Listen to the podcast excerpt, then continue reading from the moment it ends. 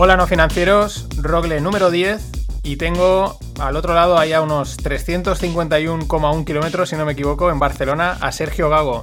Hola Sergio, ¿qué tal? ¿Cómo va la maquinaria? Muy buenas, Mariano, muy bien. ¿Y tú? Ah, pues aquí, aquí estamos. Estás en Barcelona, ¿no? Estoy en Barcelona. Yo, soy de Valladolid eh, y, he dado bastantes vueltas por, por España y por el mundo, pero ahora mismo disfrutando de, del, confinamiento o semiconfinamiento en Barcelona. claro, te, eh, ibas a decir disfrutando, pero te has, frenado un poco, ¿no? Has dicho, espera, espera, que esto es limitado, ¿no? Sí, exactamente, sí, señor.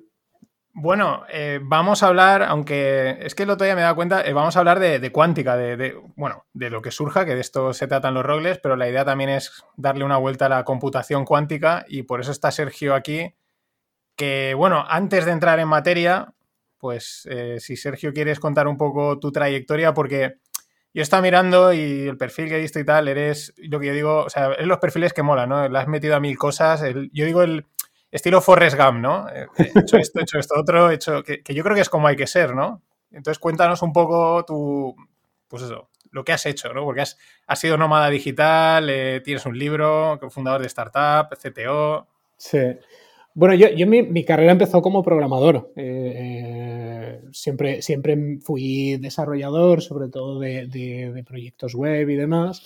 Supongo que nunca fui el, mejor de la sala o el más listo de la sala, así que acabé haciendo project management y acabé en management en general.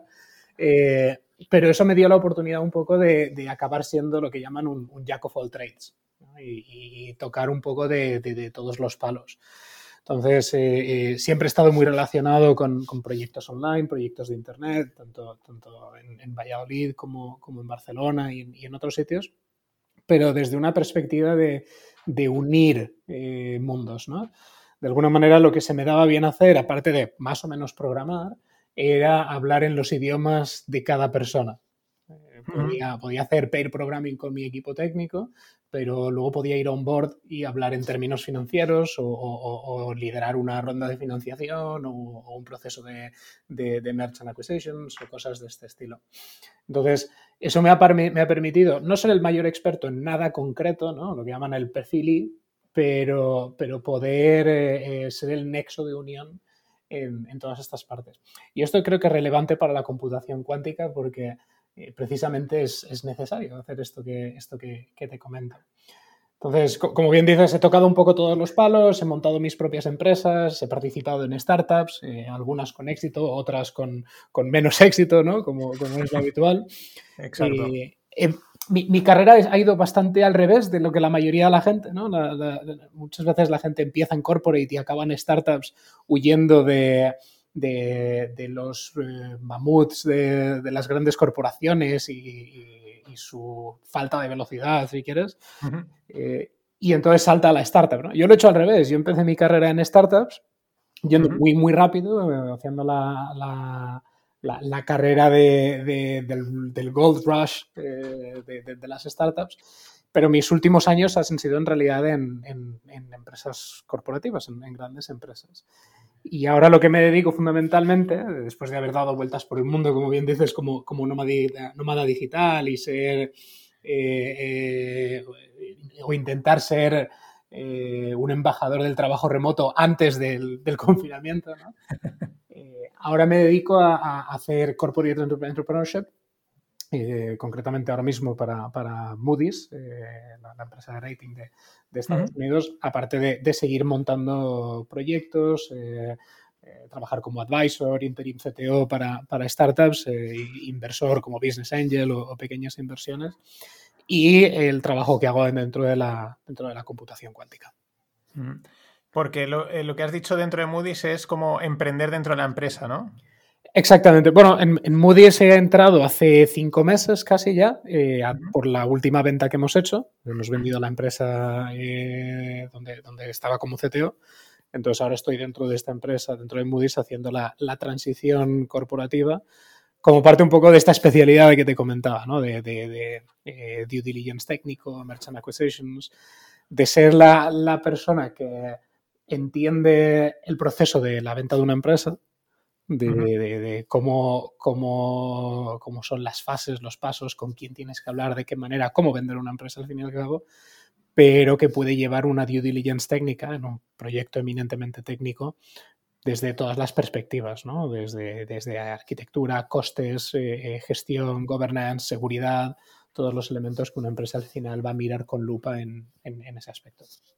O sea que sigues ahí en los dos lados, ¿no? O sea, puedes hablar, digamos, con los financieros y luego empezar a hablar con los del código, ¿no? Y, que eres el nexo entre, entre esas dos partes, por así decirlo. Exactamente, exactamente. Y luego, ¿alguna de qué, por ejemplo, de qué startups de qué has montado? ¿De qué han sido algún proyecto, no sé, decir nombre o...?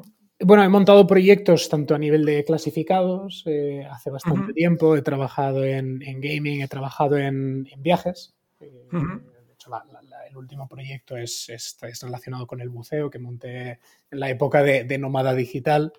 Eh, o sea, siempre proyectos muy nicho, que se pudieran hacer bootstrapping. ¿no? Hace, hace tiempo un mentor que tuve me, me, dijo, bueno, tú tienes la suerte que no necesitas un technical co-founder como necesitamos las personas de negocio como nosotros, ¿no? o, o buscar financiación para, para, contratar programadores. Creo que hay, que, que, es una verdad a medias, en el sentido de, de que sí, yo más o menos puedo tocar de manera mediocre casi eh, todas las patas de una startup, o sea, puedo llevar la contabilidad, puedo desarrollar el código, puedo hacer un medio plan de marketing, un go-to-market, eh, pero al mismo tiempo encontrar un socio o una socia que, te complemente es fundamental, ¿no?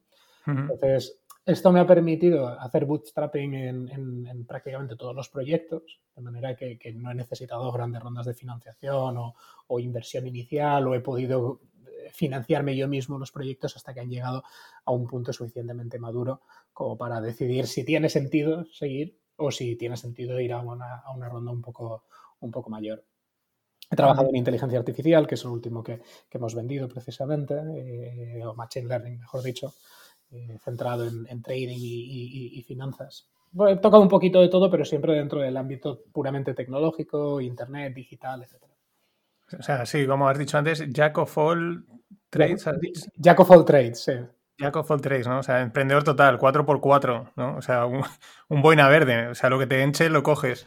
Hacerlo todo, pero hacerlo mal, casi.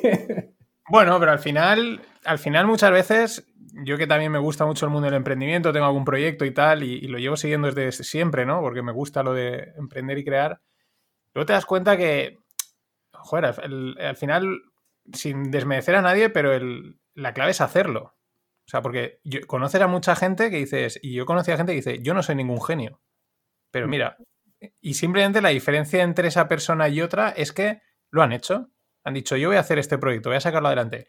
Te equivocas y tal, salen cosas mal, pero que muchas veces, eh, a veces también igual, eh, o no sé si en España pecamos mucho de perfeccionismo, ¿no? De, de querer sacar la empresa perfecta eh, a la primera que vaya todo bien y al final mucha parálisis por análisis. Sí, yo, lo, analizo como... Eh, eh, sí, es perfeccionismo, como dices tú, pero también miedo a la incertidumbre. Exacto, exacto. Esa es la otra. Los mediterráneos somos, tenemos mucho... intentamos evitar la incertidumbre, ¿no? Siempre cuento el caso de, uno de mis primeros socios, seguramente uno de los, mejores técnicos, mejores programadores que he conocido en mucho tiempo. Eh, y esta persona podría ser perfectamente uno de los mejores CTOs de la, industria. Sin embargo, eh, ya cuando, cuando, salimos de nuestra primera empresa, que era una consultora de, software, eh, y él ya estaba en otro proyecto, él me decía, bueno, quiero formarme como, como VP de ingeniería para que cuando esté formado y tenga la experiencia me puedan dar la posición. Y eso refleja mucho la, filosofía que, tenemos muchas veces en este sentido. ¿no? Primero me formo, primero eh, intento llegar hasta ahí y entonces alguien se fijará en que tengo esos skills y me dará la oportunidad. Y yo le intentaba decir que en realidad la vida no funciona así, que en realidad las oportunidades pasan por delante, estés preparado o no, y depende de ti completamente que la utilices aunque no tengas esos skills todavía, ¿no? Aunque la vayas a cagar completamente y, comentas, comentas 4.000 errores. Pero al final ese es el mejor máster que puedes, eh, que puedes hacer, ¿no? No, te formes eh, y, busques que alguien te dé la oportunidad cuando parezca que estés ahí, sino vístete para el trabajo que, quieres tener. y luego acepta las consecuencias, ¿no? De, de, mucho.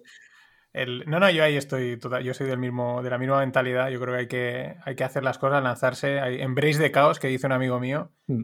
Y, pero también es verdad que es un círculo vicioso un poco el de España, ¿no? En el sentido de que no solo la gente busca eso, eh, ultraformación para como tenerlo todo asegurado, ¿no? Y tal, sino que también luego a nivel empresarial, cuando vas a buscar trabajo y tal, eh, es que no tienes el máster, es que no tienes esta formación. Y tampoco se apuesta muchas veces por decir, bueno, esta persona eh, puede valer, ¿no? Aunque no tenga mm, esos, pues eso, ese máster o ese curso, esa formación. Bueno, es, un poco nuestro. Depende con quién es, ¿no? Sí, es, la idiosincrasia y, te lo vas a encontrar en muchas cosas, ¿no? Eh, eh, cantidad de empresas que vemos cada día, ¿no? Empresas que rechazaron eh, a, un programador o a un director de negocio o lo que sea, que se ha convertido en un, en un CEO de una empresa multimillonaria. Entonces, bueno, siempre va a haber biases y siempre va a haber estas, estas situaciones donde, o bien por titulitis o bien porque no eh, encajas con el perfil.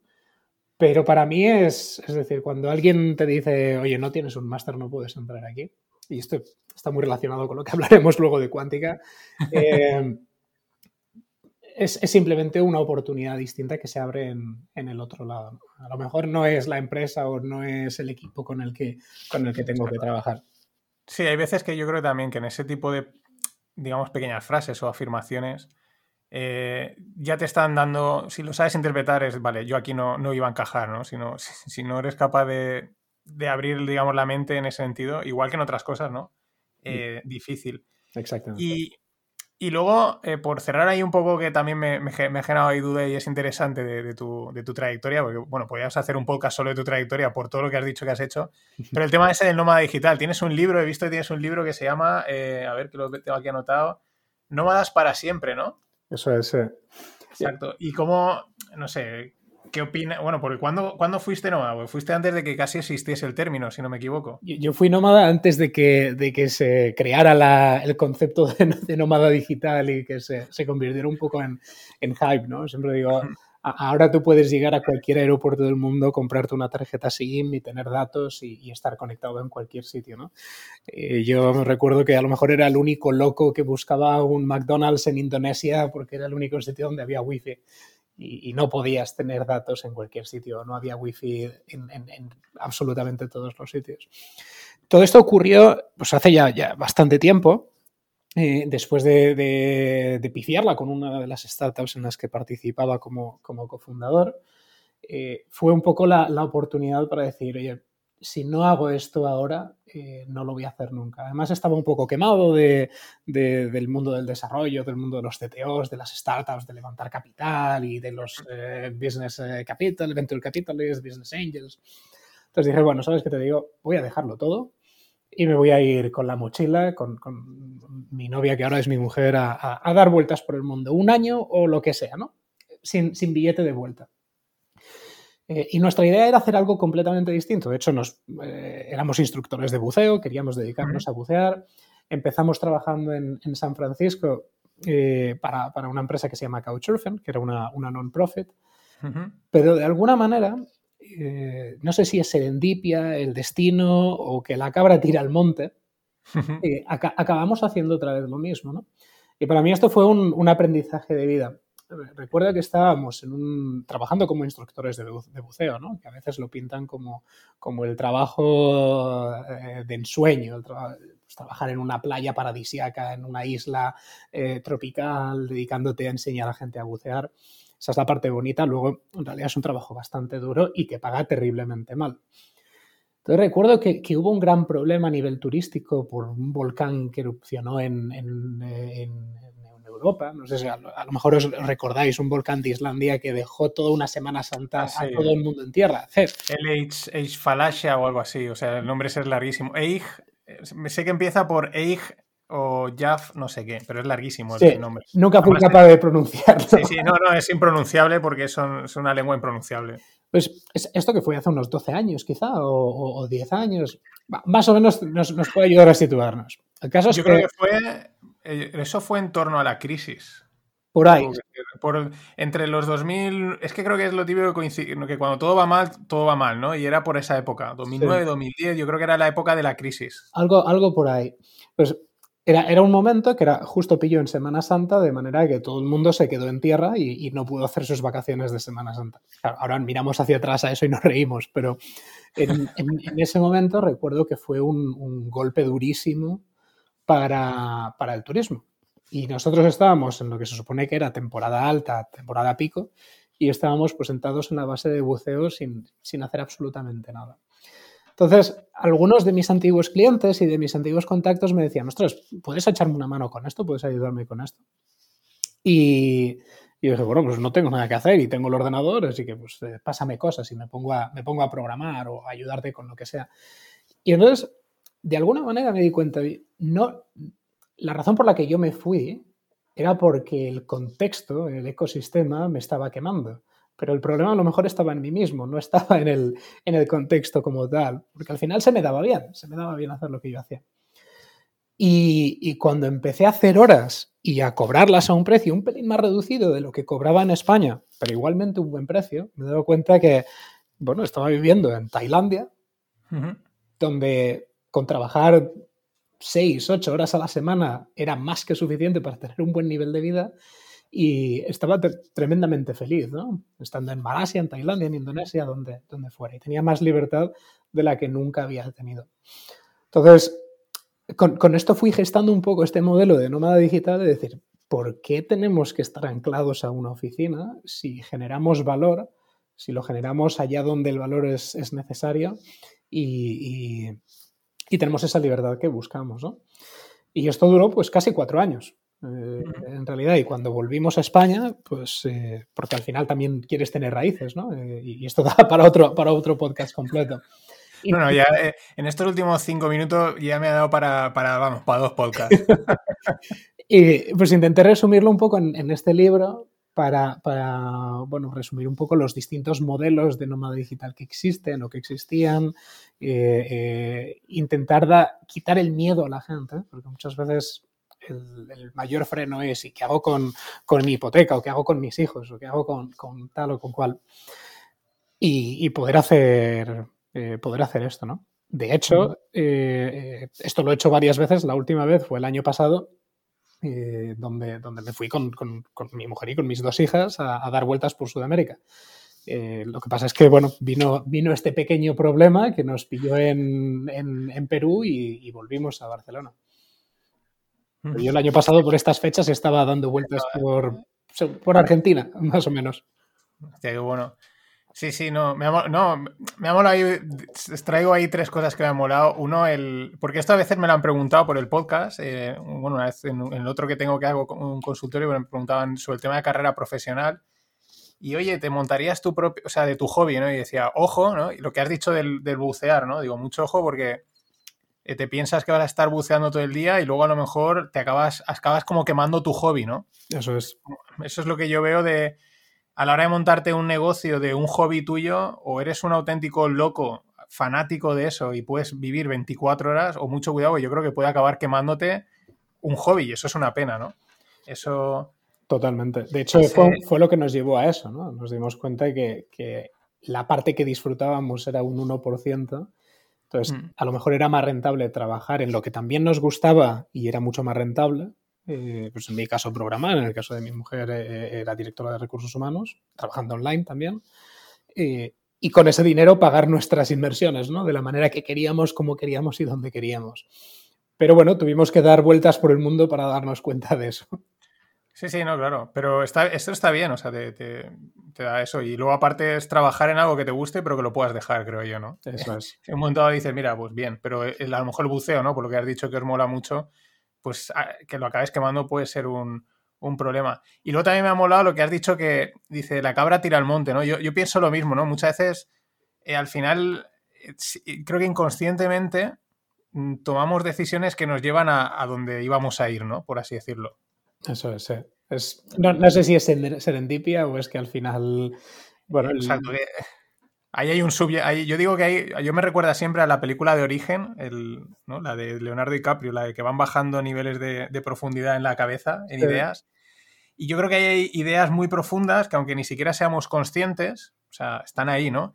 Y muchas de las acciones que tomamos, aunque pensemos que son así aleatorias, locas, de alguna manera nos están encaminando hacia, hacia ahí, ¿no? Que es un poco lo que tú cuentas que te pasó, ¿no? Que te fuiste como huyendo, pero dijiste, no, realmente estoy como volviendo a donde había ido, ¿no? Exacto. Y, bueno, es, mirar atrás y, como decía Steve Jobs, ¿no? conectar los puntos. no, sé si he llegado aquí por, por, preparación, por suerte, por una combinación de las dos, eh, pero es donde tendría que estar, o donde, donde estoy más contento y más a gusto. Exacto. Sí, sí, porque a veces es como, en un momento te parece como azar o aleatoriedad que hayas sacado en un sitio, pero luego con el tiempo dices, pues ya no tengo tan, tan claro si era azar o o tenía que estar aquí, ¿no? Que es lo que estás diciendo. Eso es. Eh, bueno, pues yo creo que con esto nuestros oyentes habrán hecho la idea de, por qué, qué, pinta Sergio Gago en, el mundo cuántico, ¿no? Pues porque es un culo inquieto a nivel intelectual y, ¿no? No, no, no lo habría definido mejor. yo me lo planteaba... por ejemplo, yo, yo he sentido tranquilo, ¿no? Pero es verdad que a nivel de, de intereses de aprender, pues todo lo contrario. O sea, soy eh, por eso, por ejemplo, estás aquí hoy, ¿no? Digo, pues voy a aprender de cuántica, ¿no? Mm. Yo me lo planteaba de, la siguiente manera. O sea, siempre, siempre me ha interesado muchísimo la física, desde, desde una perspectiva más divulgativa que no de investigación. Supongo que porque yo no soy capaz de, ser un doctorado y la paciencia y, la capacidad eh, mental, intelectual que es necesaria para investigar, ¿no? Pero la, pregunta final de, por qué las cosas son como son. Eh, pero al mismo tiempo, a nivel de carrera, cuando, cuando uno se plantea en qué, en qué, qué estoy haciendo con mi vida, ¿no? ¿Para qué sirve lo que hago? Yo me planteaba, bueno, nací demasiado tarde para vivir la, revolución de, las computadoras. Eh, desde el ENIAC, los primeros transistores, toda la electrónica y demás. Eso ocurrió en, la segunda mitad del, siglo pasado. Lo mismo para, vivir el nacimiento de Internet, ¿no? El haber estado en, eh, cuando se enviaban los primeros paquetes TCP por, las primeras redes y demás, eh, ARPANET, el, nacimiento de, toda esa parte. Bueno, me, pilló antes de que estuviera ni siquiera en proyecto. Entonces, esa parte me la perdí y, al mismo tiempo, como que es demasiado pronto para poder vivir, para, mi generación o nuestra generación, eh, la exploración espacial, quizá, ¿no? Eh, para cuando todo esto estalle, seguramente eh, ya seremos demasiado viejitos como para montarnos en una nave. Pero ojo que ayer en el otro podcast comentaba la noticia, SpaceX, Elon Musk ha dicho que antes de, antes de que acabe 2021 ya quieren lanzar una nave con civiles. Sí, igual es, igual es, más pronto de, lo este que. Va, este va toda leña. Es, posible que vaya más pronto que. Pero bueno, un poco a, nivel de, desarrollo de una industria. Claro, claro. Eh, por mucho que me encantaría, o, creo que a lo mejor me encantaría trabajar con, Elon Musk, eh, son, son, cosas que seguramente me queden demasiado lejos, porque necesitas un. Eh, necesitas un, inicio en, una industria para poder participar en, dicha creación. Entonces, la computación cuántica creo que está en ese sweet spot donde los que estamos ahora en ella estamos verdaderamente, eh, sobre todo los científicos que están en ello, eh, eh, definiéndola de manera adecuada, están creando esta industria. Entonces, para mí es un poco estar en los años 60 en el meollo de, de, bueno, de, todas las compañías que había en ese momento y todos los trabajos y cuando los científicos estaban por su lado, cuando Intel y IBM estaban también por el suyo, cuando el ENIAC y las distintas opciones. Eh, creo que fue una época muy dura, muy difícil, pero al mismo tiempo eh, los que estuvieron allí, bueno, vivieron y crearon esa, esa revolución. Entonces, en computación cuántica tenemos esa oportunidad ahora mismo de, estar precisamente ahí y apoyar a, pintarla un poco de la manera que, consideramos que, debe ayudarnos, desde todos los espectros, desde cómo se apoya en la computación clásica, porque no es algo que, viva de manera aislada, sino que, es más bien un, proyecto híbrido, hasta preguntas más generales como eh, qué tipo de, trabajo o de desarrollo de ética tenemos que, aplicar a esto. ¿no? Eh, idealmente antes de lo que lo hemos hecho en, Machine Learning, por ejemplo. Y, y porque, porque, por ejemplo, otra industria que también está en un pelín quizás más avanzada, pero en la misma línea, que también te podrías haber subido a ese carro de, vale, estoy desde el principio, es el mundo blockchain. ¿Es una casualidad que, o sea, simplemente te ha interesado más la cuántica o te llegó antes o, no te interesa el... Blockchain nunca ha entrado en, profundidad, no, ni, he programado ni nada, tengo suficiente conocimiento de, para saber cómo funciona, pero para mí blockchain es, eh, es una, bueno, no, sé si llamarlo una filosofía, un framework o una industria, es una industria sin duda, pero lo que para mí representa el blockchain es una manera distinta de pensar eh, cómo funciona el, capitalismo, casi, si quieres, ¿no? Cómo funciona la industria financiera y cómo planteamos todas estas cosas, independientemente de la tecnología que hay por debajo. Pero no desarrolla un nuevo paradigma eh, tecnológico e industrial por debajo. Sí, cómo, funciona el, cómo funciona el ledger, cómo funcionan los algoritmos que están por debajo, pero a ver, la, manera en la que, en la que ciframos eh, eh, los wallets es con un cifrado estándar que utilizamos para, para cualquier otra comunicación. ¿no? Entonces, es una idea mm, brutalmente novedosa, es una idea que creo que, que, puede revolucionar, como digo, el, el, mundo financiero y, y, y las cómo pensamos en, comprar y vender cosas, en algunos casos ya lo está haciendo, pero para mí la computación cuántica es un cambio de paradigma que está a otro nivel. Es, eh, hemos pasado de un motor de combustión eh, a, un motor de, fusión. Eh, o, hemos pasado de, de, válvulas de vacío a transistores hechos con semiconductores, con todo lo que ello implica. ¿Ves? Sergio, antes, antes de empezar a grabar me decía, no sé, una hora y pico hablando, digo, mira, ahora mismo acabas de... Esto ha salido para otro podcast.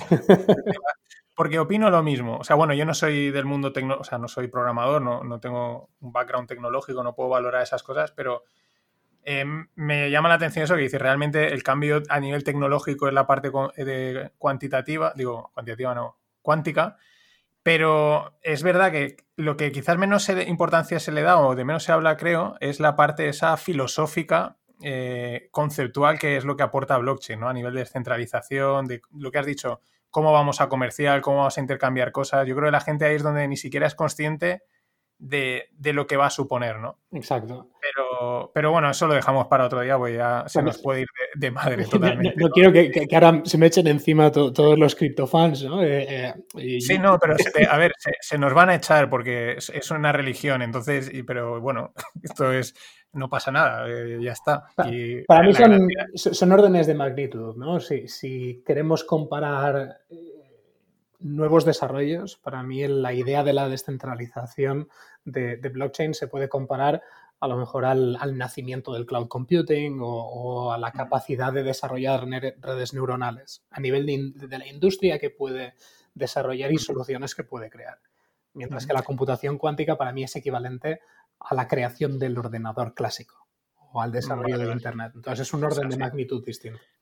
Claro, claro, no. Además, ahora cuando expliquemos algunos conceptos, mm, se va a ver claro que es otra. Es una movida muy gorda. Antes de entrar en los conceptos, porque, claro, ahora hablaremos de muchas cosas así, eh, ciencia ficción, pero yo creo que la primera, que la primera pregunta que a todos nos surge es, vale, pero ¿esto dónde está? O sea, en términos de desarrollo, ¿no? La, computación cuántica, el mundo cuántico.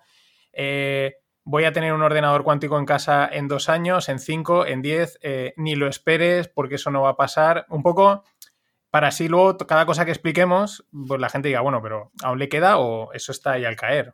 Hmm. Estamos, la, manera en la que intento explicarlo es, es que estamos en la fase de ingeniería. Eh, ya no es la fase de experimentación o la fase de los físicos, donde desarrollan teorías, sino que ahora mismo es, eh, dice, dice eh, Isaac Chang, que es un profesor del MIT y uno de los principales expertos del área, que hoy en día la computación cuántica es el sueño de los físicos, un sueño hecho realidad, pero la pesadilla de los ingenieros.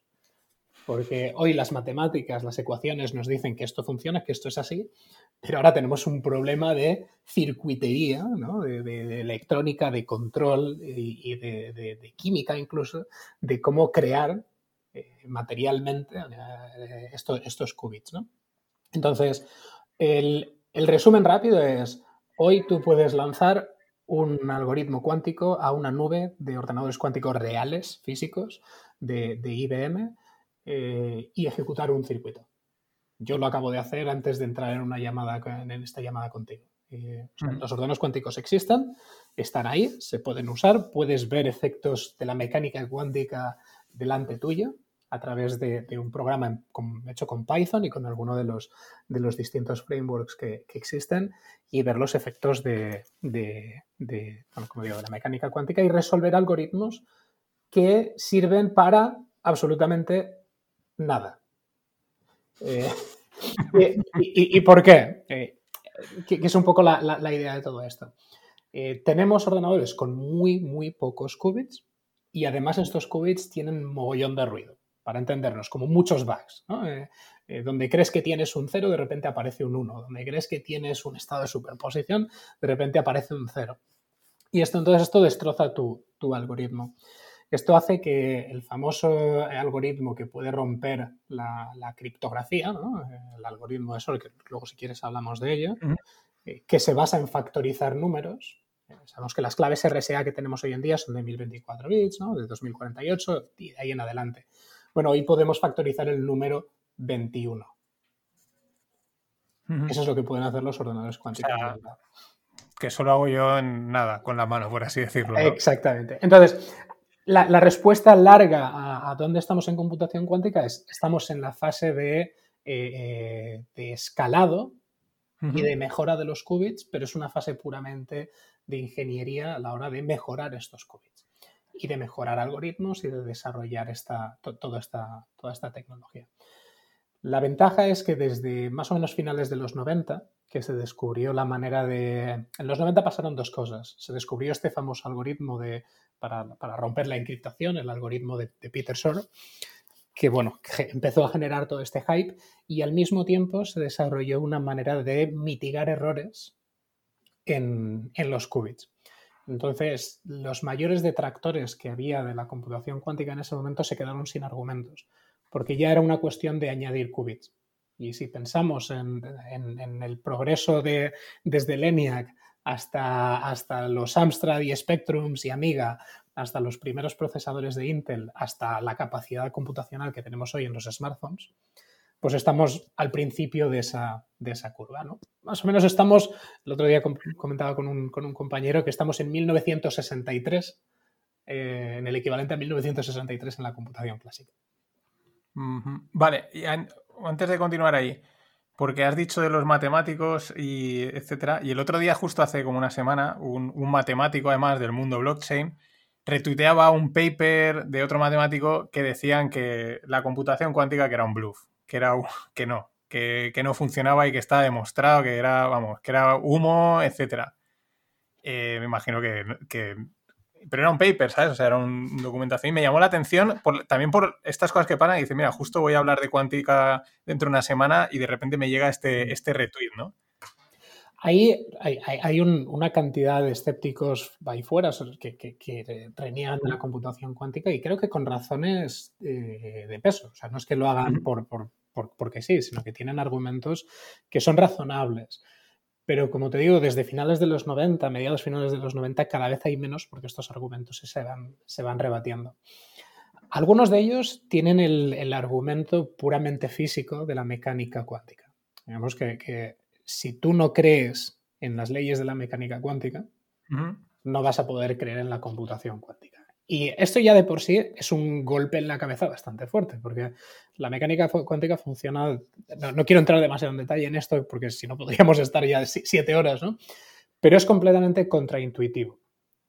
Porque, no es el mundo que vemos eh, delante de nosotros. Entonces, todos estos conceptos de superposición y demás eh, eh, te, revienta el cerebro. El que ahora, ahora a los oyentes, ahora los explicaremos. Eso es que no sé, aunque los vayan oyendo, que no se preocupen, que ahora en nada los tocamos. Estamos preparando, preparando el terreno.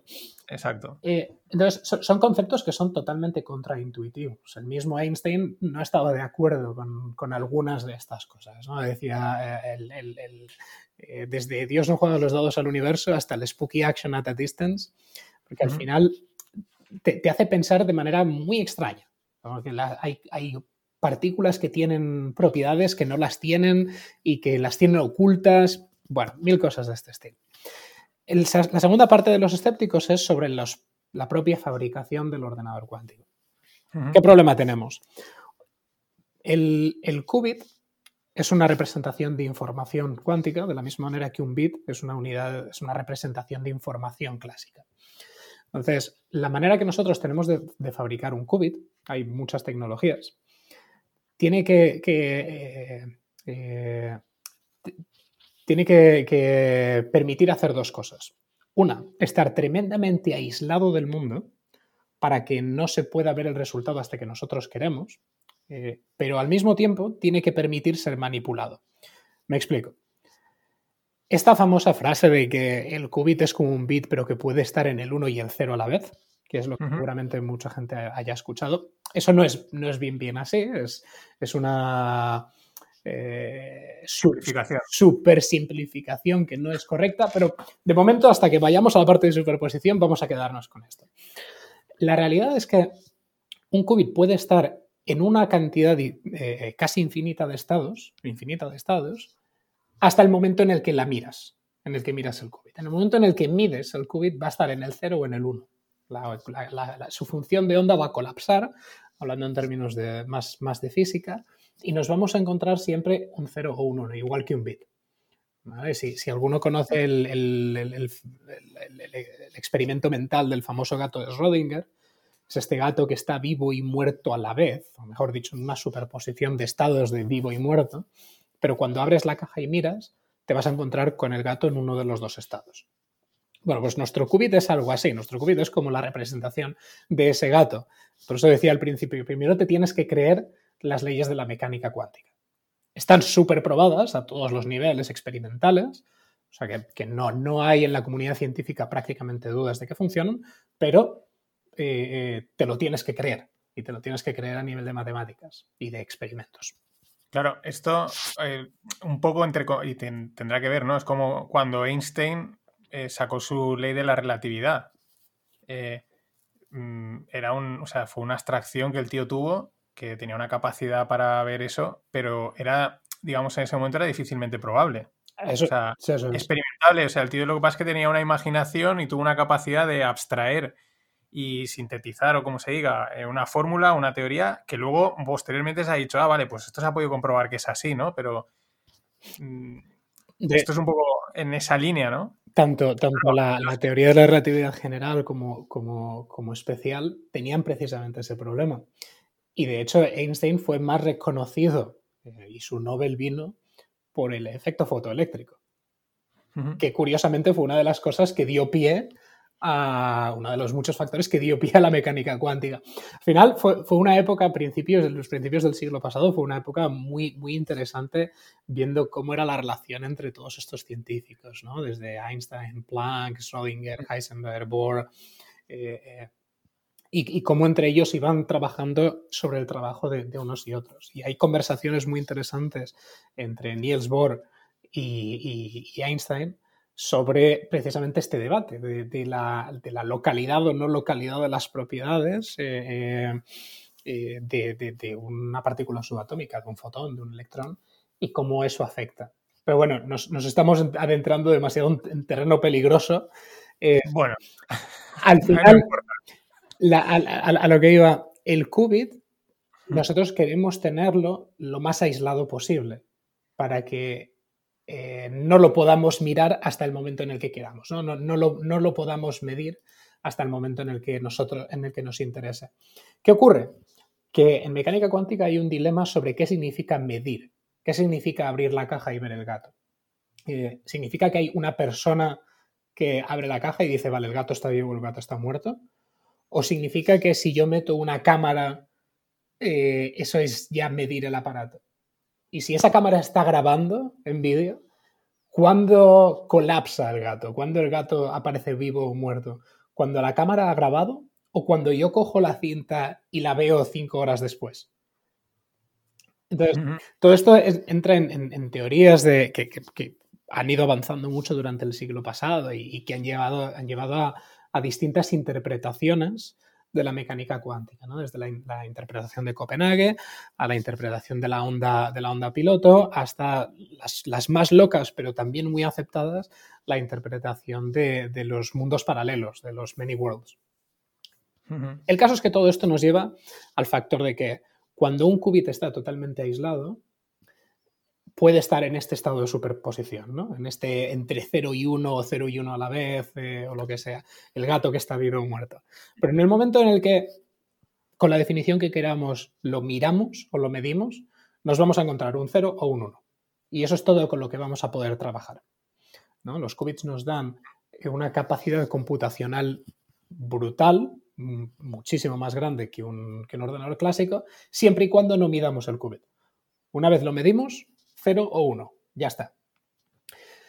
Vale. Entonces queremos, queremos aislar el qubit todo lo, todo lo posible para mantenerle en ese estado de superposición el mayor tiempo posible y hacer juegos con él, jugar con él, ¿no? Hacer operaciones.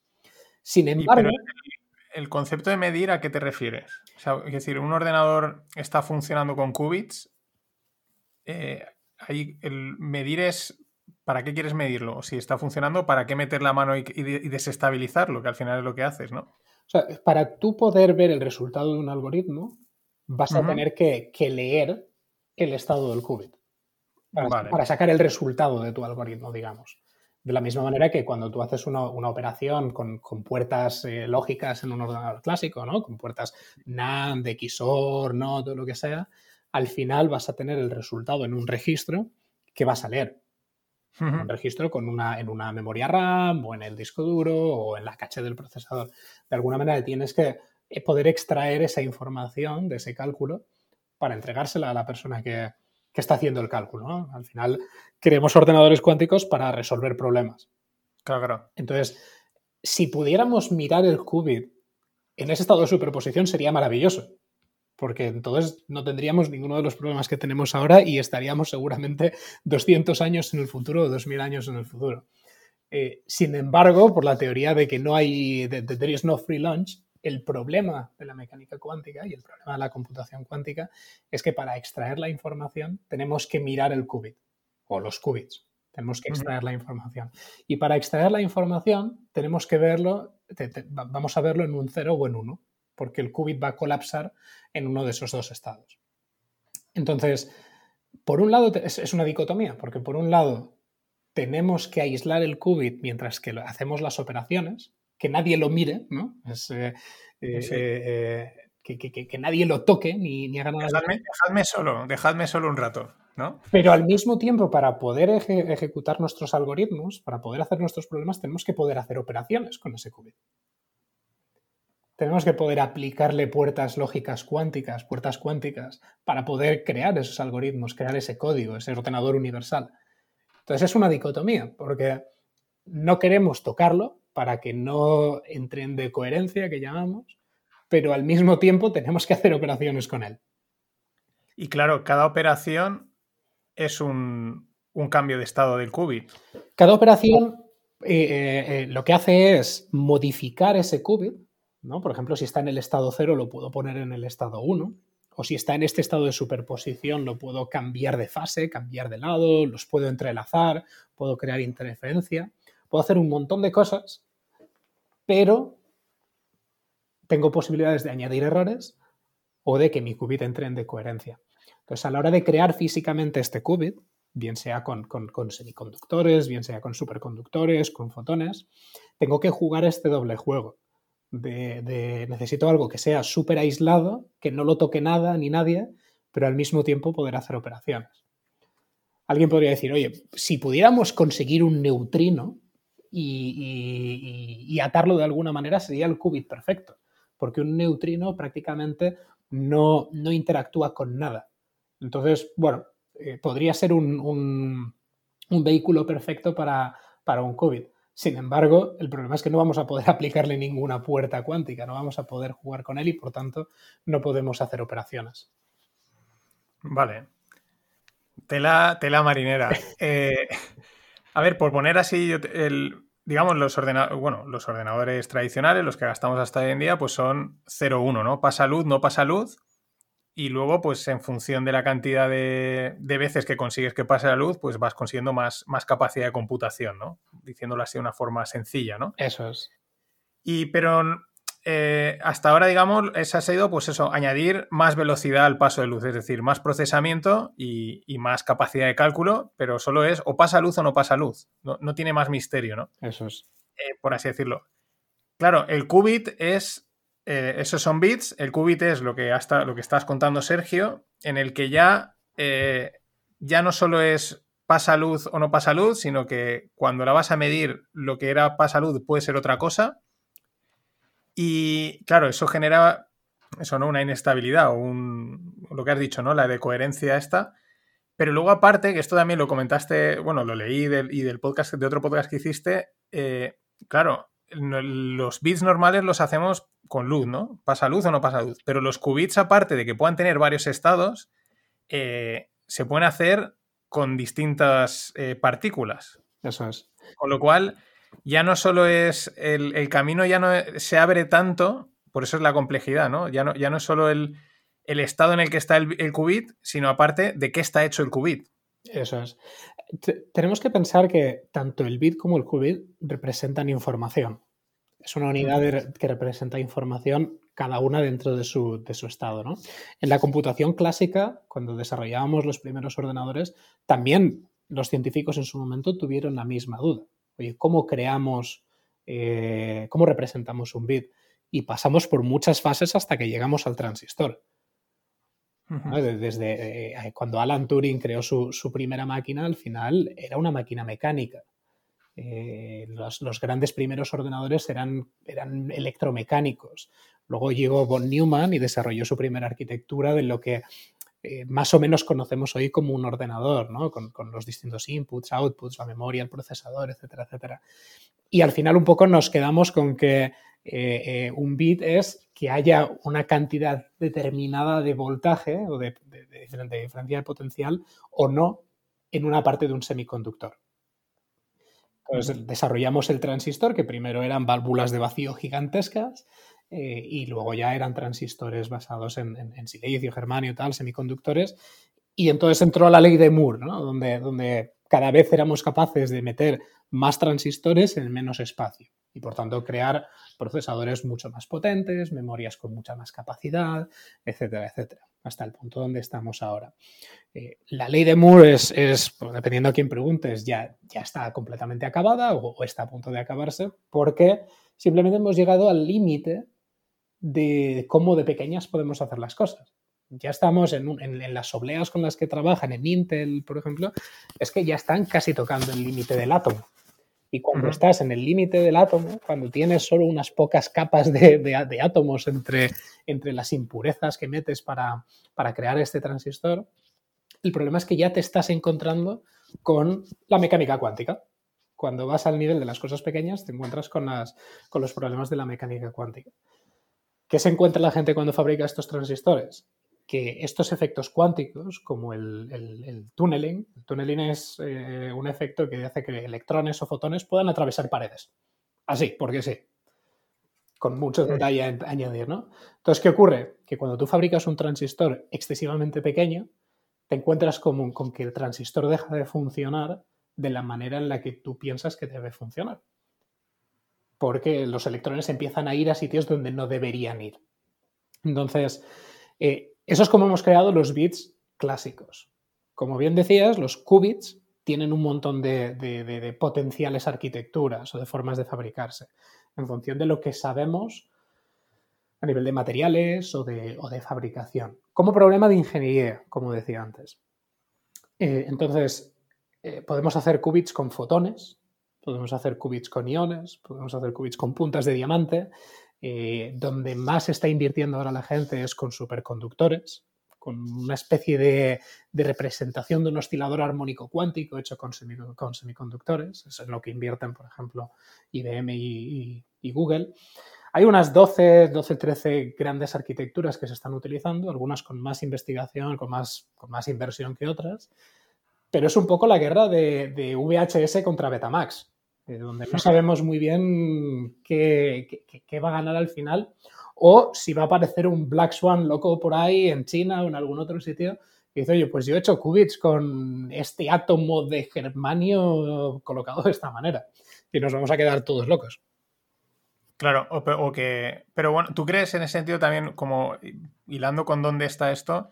¿Habrá una sola forma o pueden llegar o convivirán varias formas de hacer? Pues mira, nosotros hacemos los qubits de esta forma, estos de otra, o lo normal que suele pasar es que al final hay un método, una única forma que es la que adapta a todo el mundo, o aún no se sabe. Es, una pregunta muy complicada y, creo que es pronto para, resolverla, para responderla. Eh, mi, mi intuición me dice que habrá una o dos maneras, el que, acabará viendo un, qubit estándar, que será el, que, el, que, tiene menos ruido y el que es más fácil de escalar para la gran mayoría de problemas. Eh, ahora mismo tenemos sistemas que son más adecuados para, la, época actual. Ahora mismo vivimos en lo que se llama la era NISC, eh, Noise, Intermediate Scale Quantum Computers, eh, que significa que son ordenadores ruidosos y de escala intermedia, aunque yo más bien diría que son de escala pequeña o muy pequeña. Entonces, tenemos, por ejemplo, una arquitectura de, desarrollo de qubits que se llaman annealers, eh, que no tiene nada que ver con los basados en puertas, no, no, son bien bien ordenadores universales, tal y como los conocemos ahora mismo, pero que sí que sirven muy bien para resolver problemas de optimización. Entonces, es posible que convivan junto con los basados en puertas durante un tiempo. Pero como te digo, es, muy pronto y muy difícil hacer eh, eh, previsiones de, qué va a ocurrir.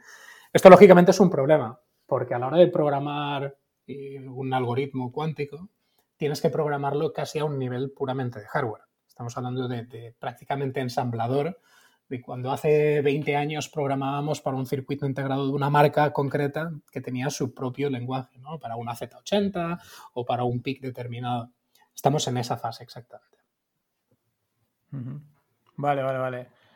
Eh, entonces en esa línea, mm, eh, a nivel de, digamos, de, de, dónde, continuando un poco, aunque ya hemos tocado el tema del qubit y ahora volveremos, de dónde está el tema cuántico, porque hay veces lo que decíamos, muchas veces en, el mundo de la física y la matemática, la física a lo mejor es capaz de plantear ideas ¿no? o conceptos, como lo que contábamos de Einstein, pero luego la, pero la matemática, hasta que no llega a poderlo, o sea, a lo mejor tarda un tiempo en poderlo mm, demostrar, ¿no? Y lo mismo a veces pasa, ha pasado con la computación, hasta que la computación no ha empezado a avanzar una barbaridad, tiene una potencia de cálculo enorme, no se han podido seguir desarrollando cosas que a lo mejor son teoremas o historias que ya estaban montadas de tiempo. Entonces, en esa línea, eh, la computación cuántica eh, tiene algunas limitaciones físico-matemáticas, es una cuestión de que entre más gente a desarrollar, o lo que dices, puede aparecer cualquier Black Swan, o sea, porque si es desde ese punto de vista, pues digamos que a veces se dice, vale, pues esto mínimo le quedan cinco años, ¿no? O diez. Hmm. O como hoy en día la información vuela tan rápido de un lado a otro, eh, todo evoluciona tan rápido tecnológicamente, existe la posibilidad de que ese proceso de, de avance se acelere. Es que ya se está acelerando. En, los 90 la gente decía que era imposible. A finales de los 90 pensaban que en 2050 o 2060. Durante la primera década de los 2000 pensaban que 2040 para tener aplicaciones. Y ahora mismo la gente se está planteando que entre 5 y 10 años ya podremos tener algunos problemas resolubles de manera eficiente con ordenadores cuánticos. Depende a quién preguntes, te va a dar un, un, eh, forecast distinto ¿no? de, tamaño. IBM hoy tienen 70 y pico qubits, este año tienen que entregar uno de ciento y pico y para dentro de tres años llegar a mil, eh, o dentro de dos años. Con mil qubits ya puedes hacer problemas muy interesantes. Y también es una pregunta de qué consideramos ventaja cuántica o supremacía cuántica no, se trata exclusivamente de resolver problemas más grandes o más rápido que una computadora clásica, sino poder meterlo dentro de pipelines de trabajo, de flujo de trabajo, donde eh, a lo mejor consumes menos energía eh, o donde puedes ejecutarlo más veces. Me explico.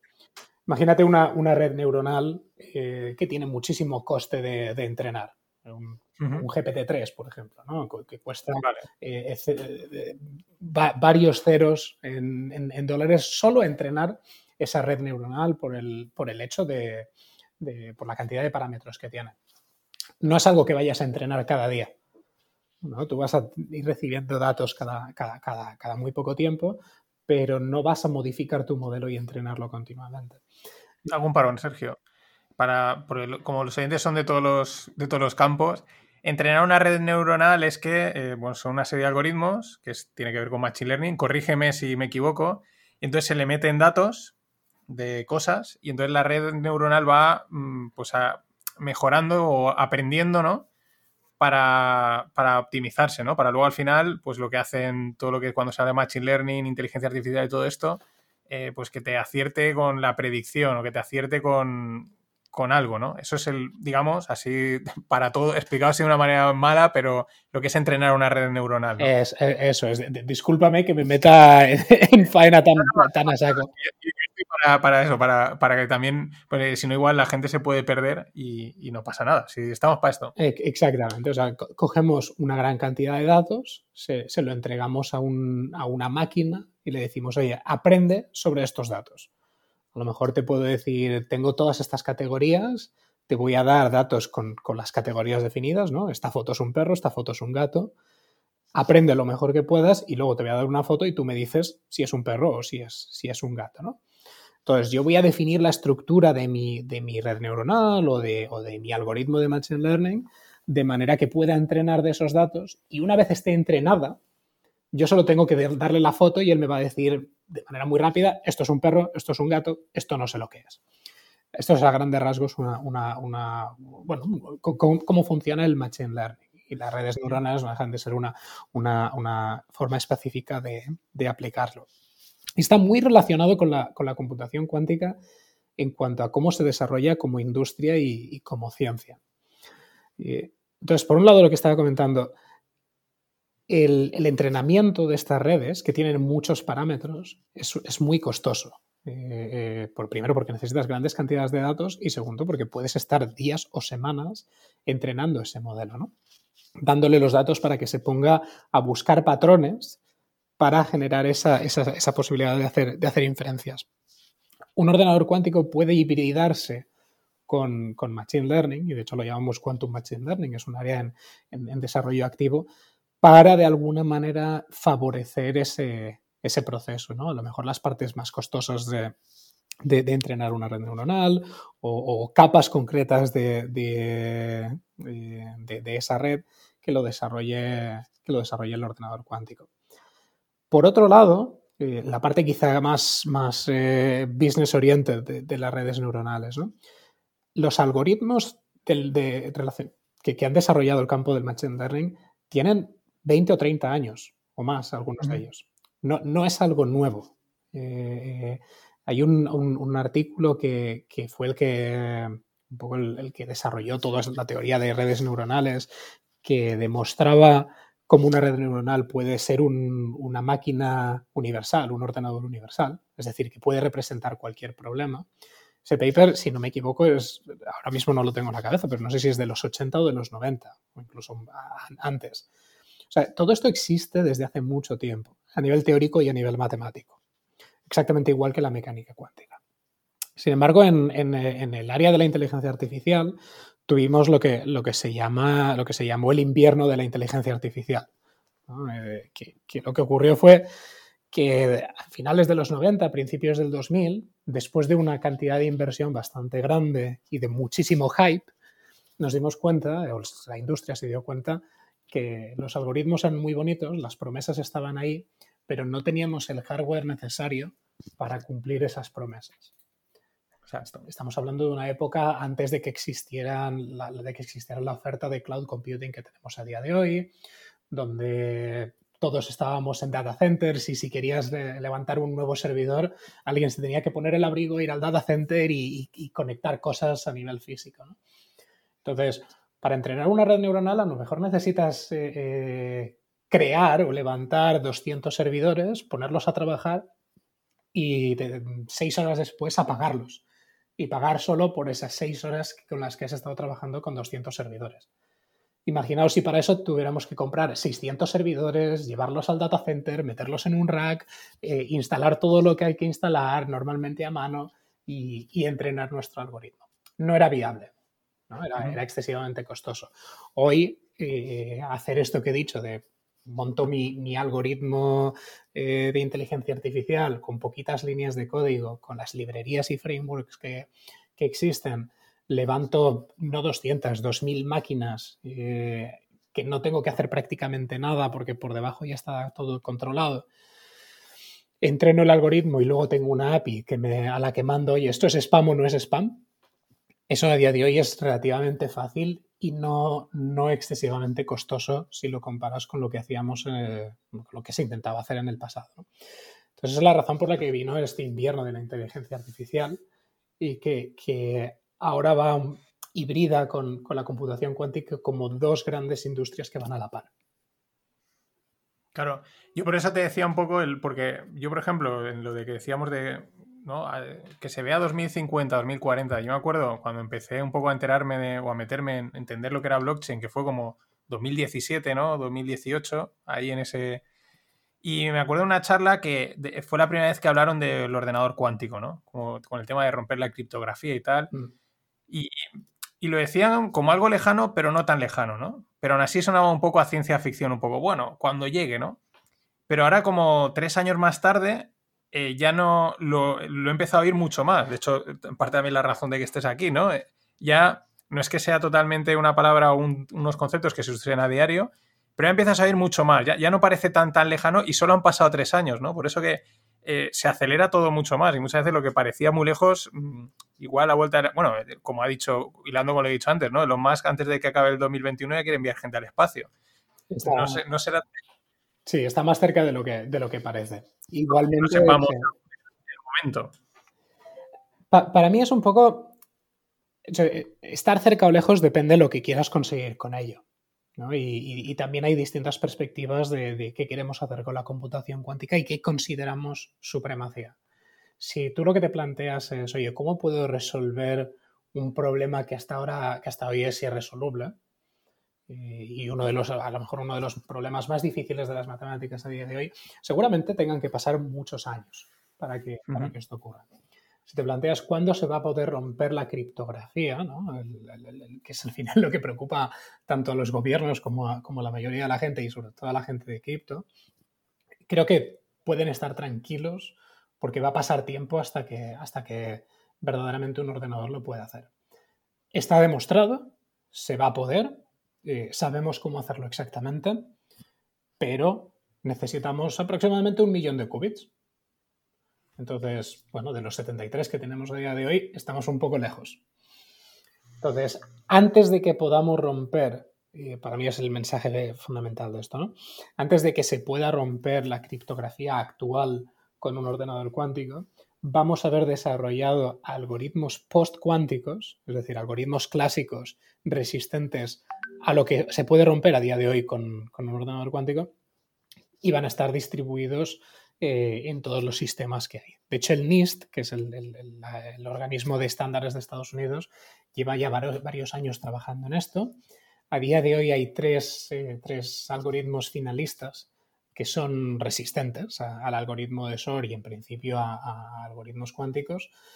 Eh, y seguramente el año que viene salga un ganador que será el reemplazo del RSA a nivel clásico. Es un algoritmo puramente clásico y se basa en, principios clásicos. No depende De, un, de, computación cuántica o de computación. Eso es, no necesitas. la, criptografía se basa en un problema muy sencillo, ¿no? que es cómo puedo crear un problema que sea increíblemente difícil de resolver para un ordenador, pero que sea muy fácil de comprobar si la solución es la correcta. Es decir, tenemos un número y nos pregunta sencillamente cuáles son los dos números primos que multiplicados entre sí dan ese número. Entonces, multiplicar dos números es tremendamente fácil, aunque incluso si son súper largos. Cualquier ordenador lo puede hacer de manera muy sencilla y en, en microsegundos. Ahora bien, encontrar qué dos números multiplicados, qué dos números primos multiplicados dan eh, esa clave de 1024 bits, eso ya son palabras mayores. Y eso es lo que puede tardar toda la edad del universo para desencriptar una de estas claves. Porque tenemos que hacerlo de manera iterativa, ¿no? Entonces, No, de, ti.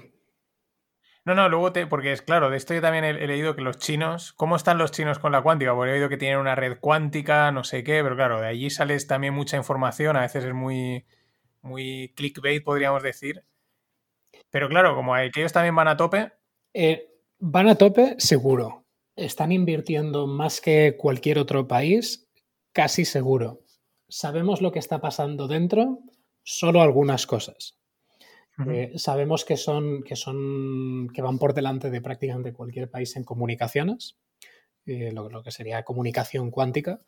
de hecho, fueron los primeros que han, conseguido hacer criptografía cuántica eh, por satélite a, más de mil kilómetros. sabemos que están trabajando en hardware, pero a todos los niveles. Pero sale poco de ahí. Eh, bueno, la semana pasada una, startup de, China sacó el primer ordenador de sobremesa cuántico, eh, un, aparato que cuesta 5.000 dólares, que tiene dos qubits, está pensado para formación, ¿eh? no, no, no, no pensemos que vamos a tener ordenadores de sobremesa cuánticos en el corto plazo. Pero bueno, están haciendo muchas cosas, solo se oyen algunas cosas que deciden comunicar pero sin duda es, una carrera geopolítica importante, eh, donde Estados Unidos y Canadá están invirtiendo muchísimo, China está invirtiendo muchísimo, eh, eh, en Europa hacemos lo que podemos, tenemos una iniciativa que se llama el Quantum Flagship, que está invirtiendo mil millones de euros en total.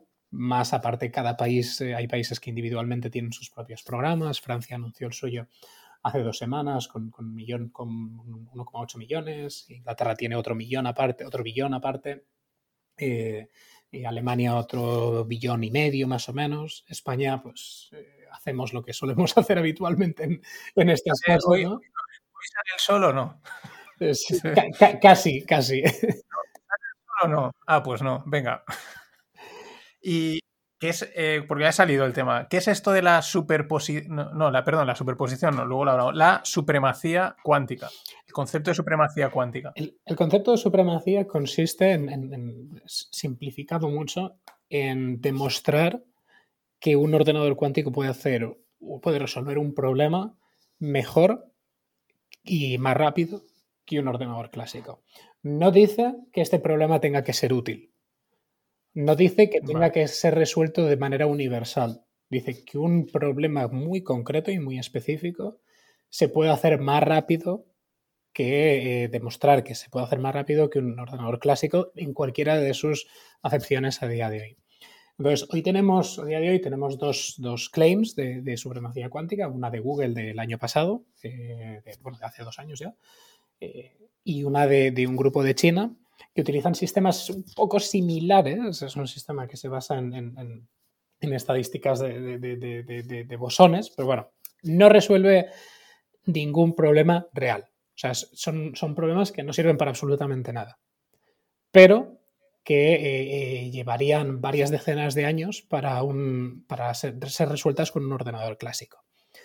Entonces, esto al final lo que, lo que crea es una base fundamental de trabajo donde demuestra que verdaderamente a los escépticos que hablábamos antes, y con esto se pueden hacer cosas. Por supuesto, queda mucho trabajo, queda mucho por hacer, pero claramente hay problemas donde ordenadores cuánticos pueden hacer las cosas mejor que los ordenadores clásicos. Un problema, un problema puede ser eh, hacer una suma.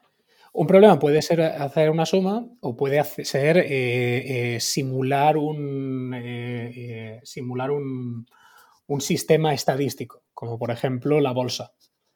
A nivel financiero, ¿qué hacemos para estimar riesgo crediticio, por ejemplo?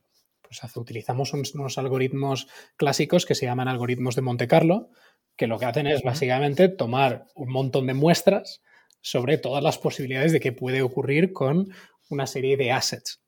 Entonces, en, la Unión Europea utilizamos este tipo de, algoritmos, este tipo de sistemas, para luego ir a los bancos y decir, oye, si tú has invertido en todos estos assets, sobre todo después, del 2008, ¿no?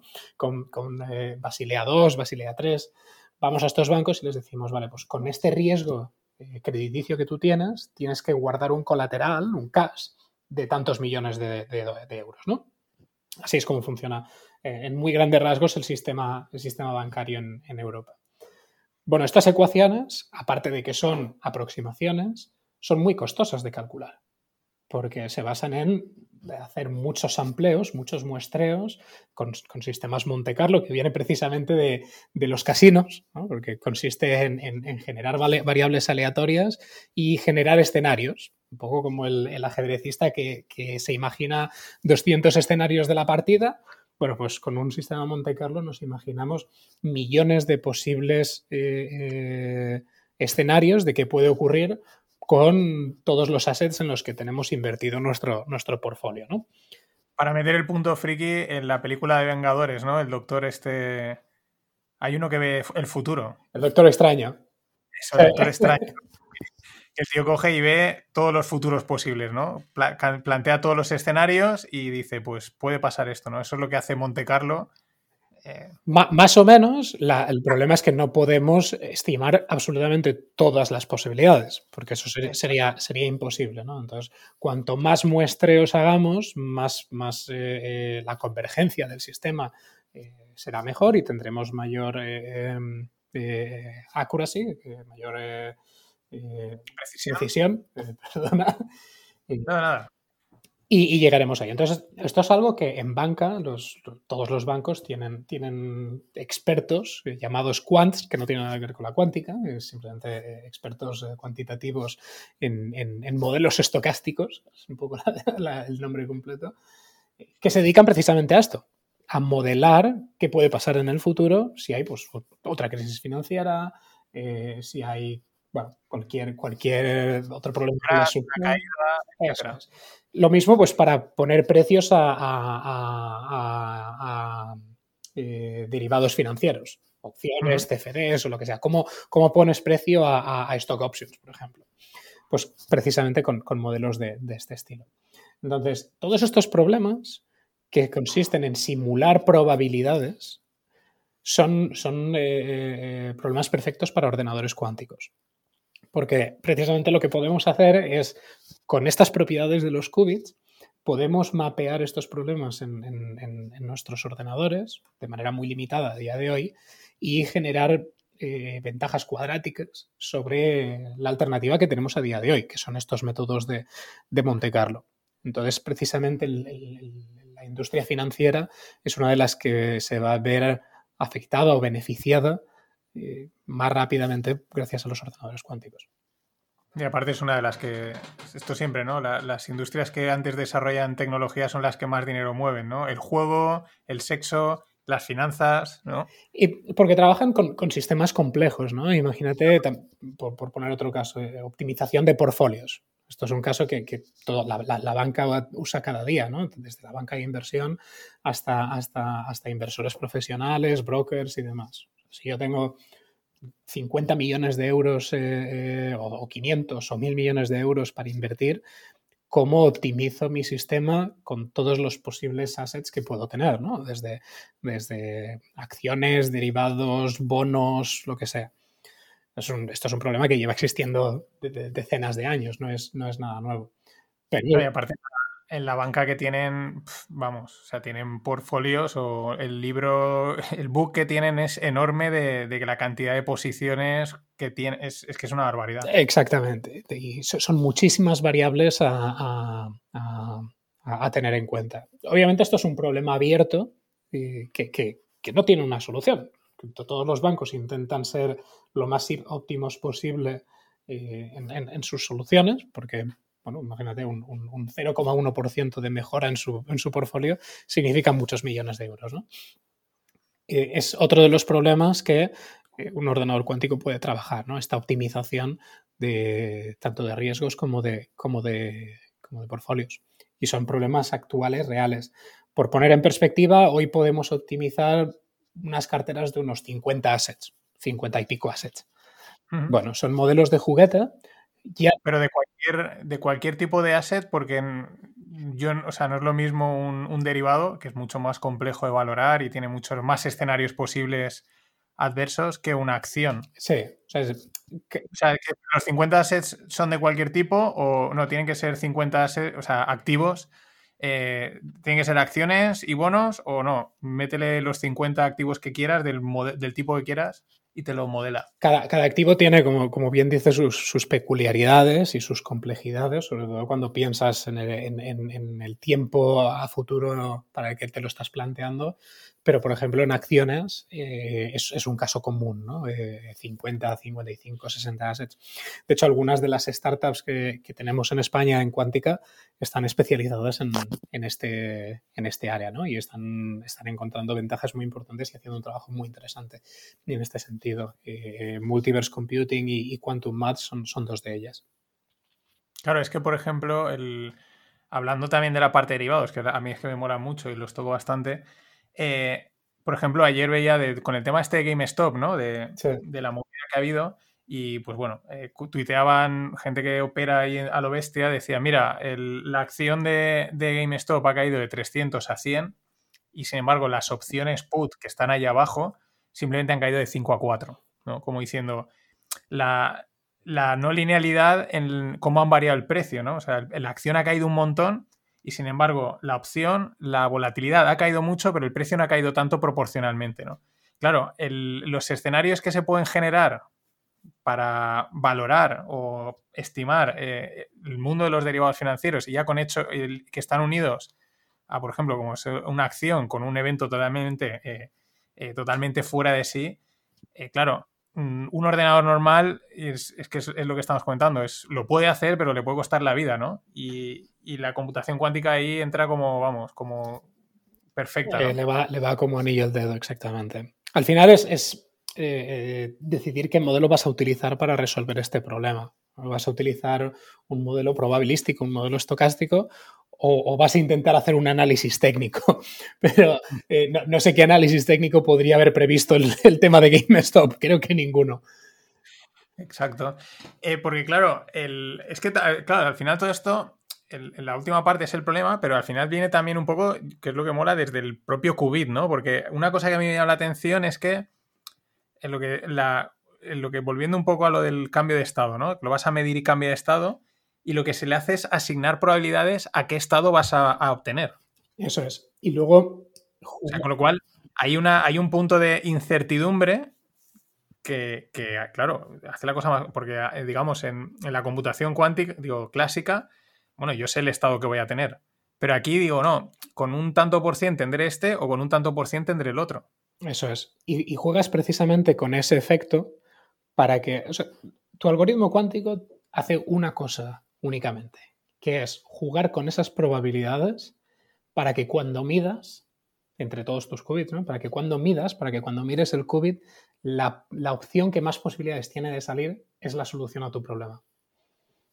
Entonces, al final, si nos imaginemos un qubit como una moneda, y esto es, una aberración, ¿no? Porque no es bien bien así, pero es la manera más, más simple de, de, imaginarlo. Un bit sería la moneda en cara o en cruz. Y entonces tú puedes representar tus variables de entrada, si quieres, como la combinación de ocho monedas, cara, arriba o cara abajo, con, cara y cruz. Y eso pueden ser tus bits. Cara es, el 1 y, cruz es el, es el 0. Un qubit, mientras estás trabajando con él, representa de alguna manera la moneda girando. De manera que una moneda perfecta tiene un 50% de posibilidades de caer en cara o de caer en cruz. Sin embargo, nosotros a esta moneda que está girando, imagínate ocho monedas girando a la vez, ¿no? Y que cuando todas caen, pues vamos a tener una combinación prácticamente 50-50 de que cada una de ellas sea cara y cruz.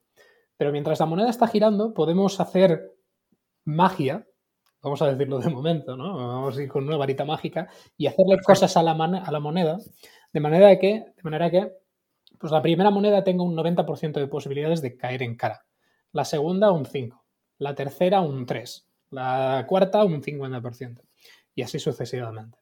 De manera que cuando todas las monedas caen, la combinación de caras y cruces, imagínate que estamos buscando el resultado 1, 1, 1, 0, 0, 0, tenga la mayor posibilidad, la mayor garantía de que caiga en esa, en esa combinación, que es justo el problema, que estamos, el problema para el que estamos buscando la, la solución. Como digo, esto es, esto es una aberración. Si hay alguien que, sea físico en la sala o lo que sea que me esté escuchando, dirá, pero ¿qué dice este tío? ¿no? las monedas, nuestras monedas cuánticas tienen la, eh, utilizan la fase, porque son números complejos y esto es lo que da esa ventaja cuántica, pero no, entraremos ahí porque entonces nos, podemos pegar un tiro de, complejidad. Pero está bien, o sea, yo eh, sí, si no está viendo algún físico matemático, pues que no se tire los pelos, pero justo es una de las cosas también de, hilando un poco con tu perfil, ¿no? Porque muchas veces este tipo de problemas tan complejos o incluso en otros sectores, eh, la gente que está ya metida desde siempre eh, le cuesta explicarlo a los que no tienen ni idea, ¿no? Porque es como, esto es así, ¿no? O sea, y, sin embargo, gente como yo creo en tu caso, ¿no? Que vas de cero, ¿no? Que no, eres físico cuántico de, formación y has tenido que ir aprendiendo esto por tu cuenta, eh, leyendo, no entendiendo, leyendo, no entendiendo, eres capaz de, de, hacer este tipo de abstracciones que ayudan mucho a entenderlo, aunque sean incorrectas, ¿no? O, no, tanto como incorrectas, sino incompletas. Bueno, sí, exacto. Eh, claro, tienes que hacer muchas simplificaciones porque no, no puedes... Eh, la mecánica cuántica es especialmente complicada por lo que decía antes, ¿no? que, es, que es completamente contraintuitiva.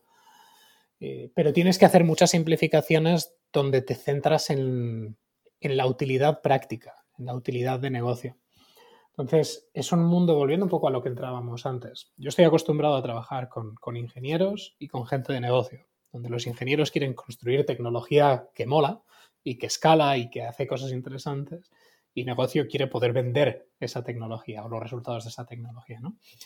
En la computación cuántica o en la cuántica en general, tenemos una pata adicional, que es la ciencia.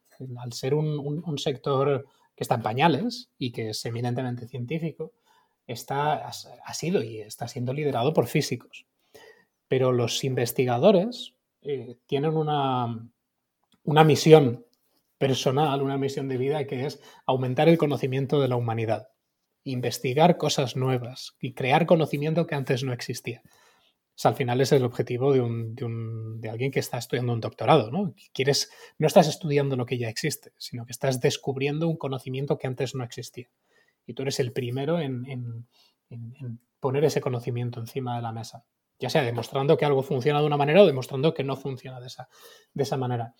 Creo que esa labor es, fundamental. Yo les envidio muchísimo a los investigadores por, tener esa capacidad de, y esa perseverancia en la investigación. Y creo que es algo que, es fundamental que todos los países dediquen eh, mucho más inversión de la que dedican ahora. Pero, pero luego está ahí también eh, la labor del divulgador, que no, quizás no es un, lo que decíamos, ¿no? No es un, no es de, naturaleza, eh, no sé cómo decirlo, ¿no? Exacto, no, no, es físico, como en tu caso, ¿no? Tú no eres físico, no eres matemático, pero es, eso también ayuda el que no seas físico y matemático, aunque puedas cometer imperfecciones, pero ayuda mucho a divulgar, a que la gente pueda entenderlo, porque yo con la moneda lo he visto más claro y espero que la gente lo haya visto y a lo mejor de otra manera estás un poco diciendo, me cuesta verlo, ¿no? Exacto, y, es, al final ponerse en, el, en bueno, la perspectiva del otro, ¿no? Es, es, empatía y tanto divulgación como desarrollo de negocio, en realidad. Es cómo, cómo convierto estos conceptos eh, complejos, muy difíciles, en algo que eh, pueda tener una una utilidad práctica a nivel de negocio, que se pueda productizar y que pueda al final tener un, tener un rendimiento.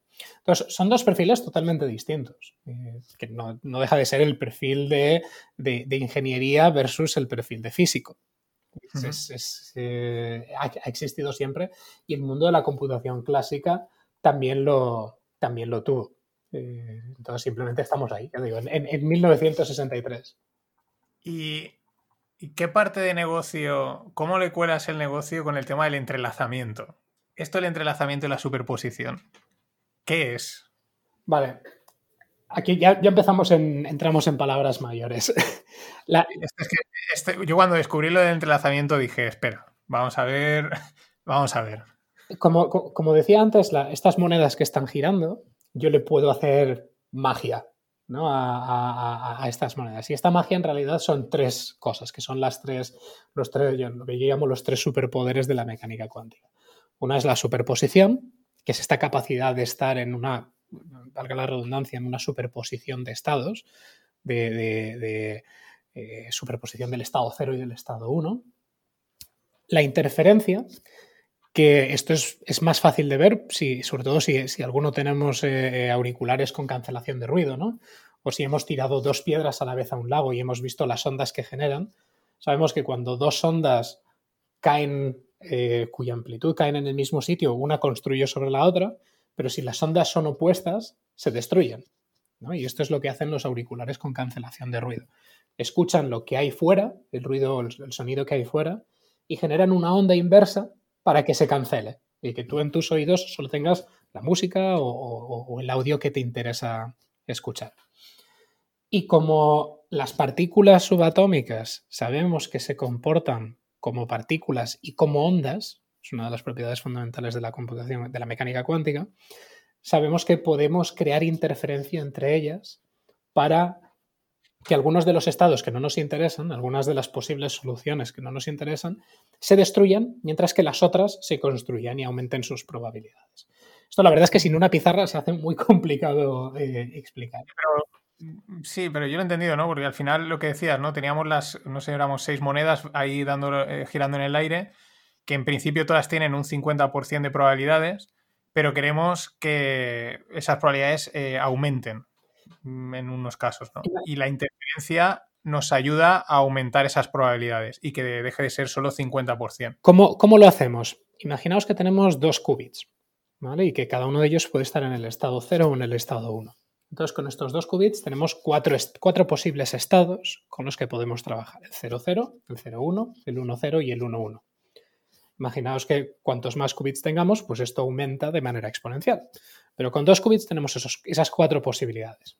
Entonces son dos monedas que pueden caer cara y cara, cara y cruz, cruz y cara, cruz y cruz.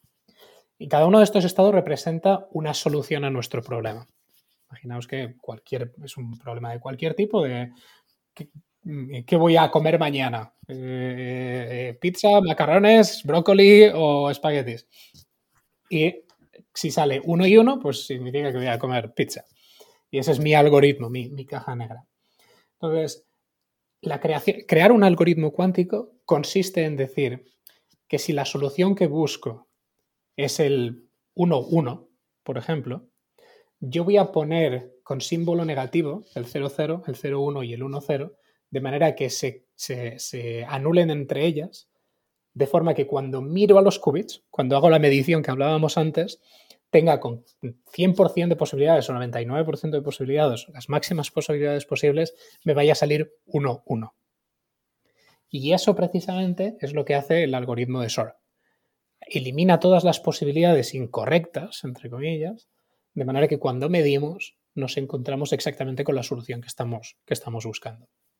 ¿Cómo? Utilizando este, este, este eh, eh, esta magia de la interferencia y de la superposición.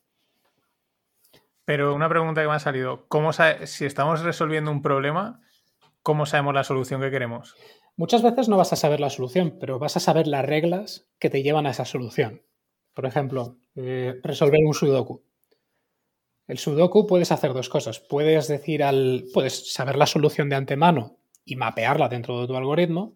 O puedes decirle, oye, yo necesito que en este cuadrado todos los números sean distintos y que la suma de todas las líneas de 10 y que la suma de todas las columnas de 10. Digamos que mapeas dentro de tu algoritmo esas, esas reglas del juego y entonces eh, juegas con esta interferencia para que cuando una solución da, por ejemplo, la línea da 17 o tiene dos números 7, esa solución cree interferencia y se destruya. Un, sudoku es un problema típico de, en complejidad matemática, es un problema difícil, es un problema NP, que significa que un ordenador clásico no, lo puede resolver en un tiempo, lo que se llama en tiempo, en tiempo polinomial, ¿no? No, lo puede resolver rápidamente. Sí que puede comprobar que una solución es la adecuada. Si tú tienes una solución a un sudoku, un ordenador rápidamente puede saber si la solución es correcta o no. Pero llegar a la solución es mucho más complejo. ¿Esto qué significa? Que muchos de los algoritmos que tenemos a día de hoy clásicos para resolver sudokus consisten en prácticamente fuerza bruta, que es intentar, intentar, intentar y comprobar si la solución es la adecuada o no. Entonces, el ordenador cuántico, en lugar de intentarlo n veces, siendo n las posibles soluciones que, que hay para el sudoku, lo que hace es mapear estas reglas del juego y eliminar con interferencia las soluciones que son incorrectas. De manera que cuando ejecutamos el algoritmo, vamos a tener por narices la solución que buscamos, porque el resto se han, se han destruido entre ellas. Qué bueno. Qué potente. Si os, si os, estalla la cabeza después de escuchar esto, es perfectamente normal. Este podcast, era, este podcast hoy era para estallar la cabeza. Entonces tenemos, sí, sí, esto es así. Tenemos eh, la superposición, que hemos dicho, esos todos los estados que puede tener, la interferencia, que es la que nos permite eh, aumentar las probabilidades, ¿no? Y el entrelazamiento. Y el entrelazamiento, aquí es donde, donde viene ya la, la, chicha. El entrelazamiento es seguramente una de las, de, las propiedades de la mecánica cuántica que más ha dado que hablar, que más dio que hablar a, Einstein, a Bohr y, a toda la gente de, de aquella época y que más eh, eh, dolores de cabeza genera, porque es muy poco intuitivo. El entrelazamiento consiste en que dos partículas eh, subatómicas o dos qubits pueden tener una correlación especial, de manera que una puede afectar el estado de la otra independientemente de la distancia a la que están. Es decir, yo puedo tener dos qubits, hechos con fotones, por ejemplo, puedo entrelazarlos gracias a una operación, a, a, pasarlos, a, pasarlos eh, a través de un cristal a los dos, por ejemplo. Y entonces yo te doy uno de esos fotones, te lo doy a ti y el otro me lo quedo yo. Sabemos que ese fotón va a, tener, estar, eh, va a tener el, spin hacia arriba o hacia abajo. Digamos que va a estar pinando para arriba o mirando para abajo, con un 50% de posibilidades. ¿Vale? Entonces yo cojo mi fotón, que lo tengo en una caja especial para llevar fotones, mi maleta de fotones, y me voy a Alpha Centauri, porque tengo una nave muy rápida. Estamos a años luz de distancia, es decir, que para yo decirte cualquier cosa, va a pasar un tiempo hasta que te llegue la comunicación desde Alpha Centauri, ¿sí? Bueno, cuando tú miras tu fotón y descubres, ah, pues está hacia arriba, sabes inmediatamente el estado en el que está mi fotón, hacia arriba o hacia abajo.